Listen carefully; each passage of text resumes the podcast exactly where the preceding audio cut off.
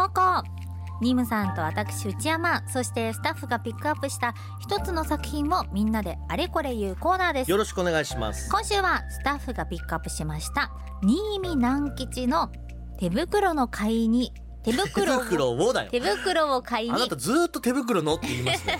手袋を買い手に袋を買いにを取り上げます、うん。えこちら1943年に出版し1954年から2011年まで小学校3年生の国語の教科書にも採用されておりました、これ僕実際国語の教科書で読んだ記憶な私もので懐かしいと思ったね方も。だいぶ長いことずっと教科書に載ってたんでうんすね、多いと思います、日本が誇る名作家新見南吉の代表作です、はいあらすじはですね狐の親子が住む山に寒い冬がやってきました。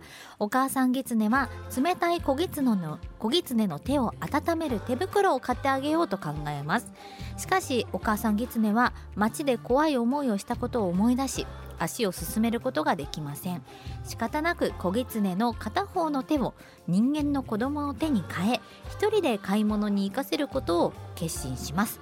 人間に怪しまれないようにお店では必ず人間の方の手を出すようにそう教えられてきたはずの小狐は細く開いたお店の扉の間から間違って狐の手を差し出してしまうのでした。なるほど。というストーリーです。ちょっと引っ張りますなあらすじで、はい、さあということで、はいあのーまあこれ一応教科書にも載っててね。ええ小学校3年生の国語の教科書ですから、まあ、ちっちゃいお子さんもうん。読む作品ということで僕もね教科書で読んだ記憶だったので、はい。どちらかというとこうハートウォーミングあな私もです。なんかほっこりするお話の印象だったんですけど、今今回改めて読んだところ、はい。ちょっと違うぞといううん。僕は捉え方をしたんですけど内山さんいかがでしたか？いや私内山もですね、いや私自身が汚れてしまったのかなって思思うはいはい、はい、感じで、あの一番最後。うんの。あなたはクライマックスから話すねすぐ。あなたは今週の中で最後のなんで一番の山をまず喋る？クライマックス？え言っていいですか？いい言っていいですか、はい。一番最後に、まあ、結局小狐人間の手を出しちゃうんだけれども、あの手袋を売ってもらってね。そうです。これだから一応ちょっとあらすじだけで伝わってないところに言うと、人間の手ではなく狐の手を差し出してしまうんですけれども、はい。お店の人はその狐の手を見た時に、うん。あ狐だってわかるんだけどその時に渡されてる銀貨がうん。本物のお金だったことをうん。受けて、うん。まあじゃあいいよって言って手袋をあげるんですよね。で小狐は「やった手袋手に入ったわ」って言ってお母さんのところに戻ってきて「人間いい人だよね」うん怖くなかったよって言うとお母さん狐が最後に一言、うん。本当に人間はいいものかしら？本当に人間はいいものかしらとつぶやきましたで終わるという。2回繰り返して終わるんです、私の感想は、まさにそれで、うん。人間は本当にいいものかしらという感想だったんですが、あのやっぱりお金かどうか確認したところ、うん。人間がはい。あのじゃあ先にお金をくださいと。そうですね。でそのお金が、例えば葉っぱをねうん。化かして、あのも持ってきたものじゃないかとかちゃんと確認してよしこれお金だ。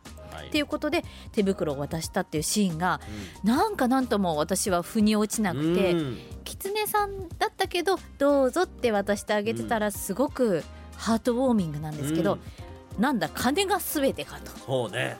金があればええんかっていう人間はいいものかしらって思いました。はいはい。いやこれね僕結構同じ意見で、うん。なんかいろんなメッセージが詰まってる作品だなと思ったんですけど、その中の一つはまさにそこで結局世の中金じゃいっていううん。意図ちょっと組み込まれてると思ったんですよね。なんかちょっとそう。ね人間はこの作品の中でですよ。人間は狐がもし化かれ化けて出た時は、まあ襲うっていう、うん狐を退治するっていうのが一応こうベースにあるはい。中でいや持ってるお金が本物だったから売ってあげようっていうのは、まあ本当にそうですよね、うん。お金があるなら別に狐だろうと人間だろうといいですよっていう意味合いがちょっと込められてるなというのを思った。現金なやっちゃな、うん、でうん。本当に最後のそのね本当に人間はいいものかしらってこう2回つぶやくところも、まあ、お金が本物だったからじゃないのっていうところだったり、うん。まあ、それともこの小狐自体がかかわいそうと人間が思ったのか、うん。皆さんはどっちで捉えましたみたいな、うん。ちょっとこう投げかけでもあるなとは思いましたね。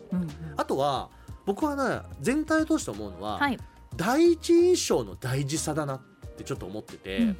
これ母狐の方っていうのは人間に狐が襲われてるあ狐が人間に襲われてる姿を目撃した経験があるから、人間が怖いんですよね。うんうんすごく人間っていうのを恐れてるうん。母狐、で子狐の方は結果的に一人で買い物に行って、えーそうやって手袋もゲットできたし、うん。でその帰り道に、えーお母さんと子供がちょっと子守歌を歌ってるうん。声が聞こえたりして、うん人間って悪くないじゃん。うん。人間の綺麗な部分だけを見て帰ってきてるからすごく人間に対しての印象がいいんですよ。うん。でもこれってどっちもその第一印象うん。初めての時の人間との接し方がうん。もう全ての印象になっちゃってるっていう。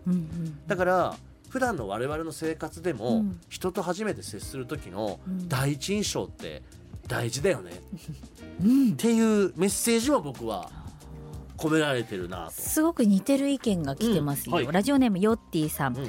母狐は人間は怖いと言っていますが友達が痛めつけられたのはアヒルを盗んだからだし帽子屋の店主の反応からすると人間たちは狐に化かされてきてから狐に警戒心が強いんですよね、でも小狐は人間は狐でもお金を払ったら手袋を売ってくれ何もしないという経験をしたので、うん。人間は怖くないという考えになっています。噂よりも自分で経験したことが大事ということを言いたいんじゃないのかなと感じました、うん。あと一番怖いのは人間は怖いと言っているのに小狐一匹で町に行かせた母狐だと思います。うん。そこなんですよ。うん。そこはね今日論じなきゃいけない点だと思います。さっき激論してましたもんね。あの母狐はこれそもそも、まあ、小狐を一人で人間の町に行かせたということもそうなんですけどあの化けさせたのは片手だけなんですよね。だって本当だったら人間の子供に化けさせちゃえばいいわけじゃないですか。うん。でも手だけしかも片手だけを人間の手にすることによって非常にリスクある状態で行ってるわけですよ。で一緒に同行してるわけでもない、うんうん。この辺をどう感じるかというところなんですけどこれでお茶ちゃんこさん。はいえ帰りを待つお母さん狐と買い物帰りにお母さんが恋しくなって家路を急ぐ子供狐。読んでいて途中から初めてのお使いを見ている気持ちになりました、うん。ただこれは初めてのお使いのように大人に見守られながらではない命がけの買い物。命の危険があることを分かっていながらも子供を送り出すこと勇気のいる決断だったろうなと思いましたと。うん。初めてのお使いね。可愛い子には旅をさせ旅をようさせよう。的なやつですか、それはあると思います、うんうんうん、でもなんかうん。うん僕はこれお茶ちゃんこさんはその母狐の勇気ある決断っていう言い方をしてるんですけど、はい。僕はちょっと違う捉え方をしていて、ええ。まずそもそもなんでじゃあ片手だけ人間の手にしたのかっていうことで言うとこれ母狐はうん一緒にこう子狐と行動してた時に、手袋買いに行こうと言って歩き出した、街の明かりを見たらもう足がすくんでしまってるわけですよ。あ。の怖い記憶が蘇って。ね、嫌な記憶が蘇って、もう腰が引けちゃってるわけですよね。うんうんで結果的にもうちょっとパニックじゃないけど、うん。もうその場から動けなくなってしまってるわけですよ。で多分もう化かす力がなくなっちゃったんですよね。揚力がな揚くなっちゃった。力が足りなくなっちゃうもうだから手を人間の手にするので精一杯。うんうんうんでそれでもリスクを負った行動をさせてしまってるっていうのは、これねなんつうんだからな。ちょっとだからまともな判断がつかなかったんじゃないかなと思うんですよね。うん。そのもうパニック状態になっていて手袋を買ってあげたいという親心と、でも人間が怖い。自分はいい。けないっていうちょっとその自己的な理由とか、わーっとなった結果お前行ってこいっていうだ正常な判断ができなくなってしまってるっていうところだと思うんですよ。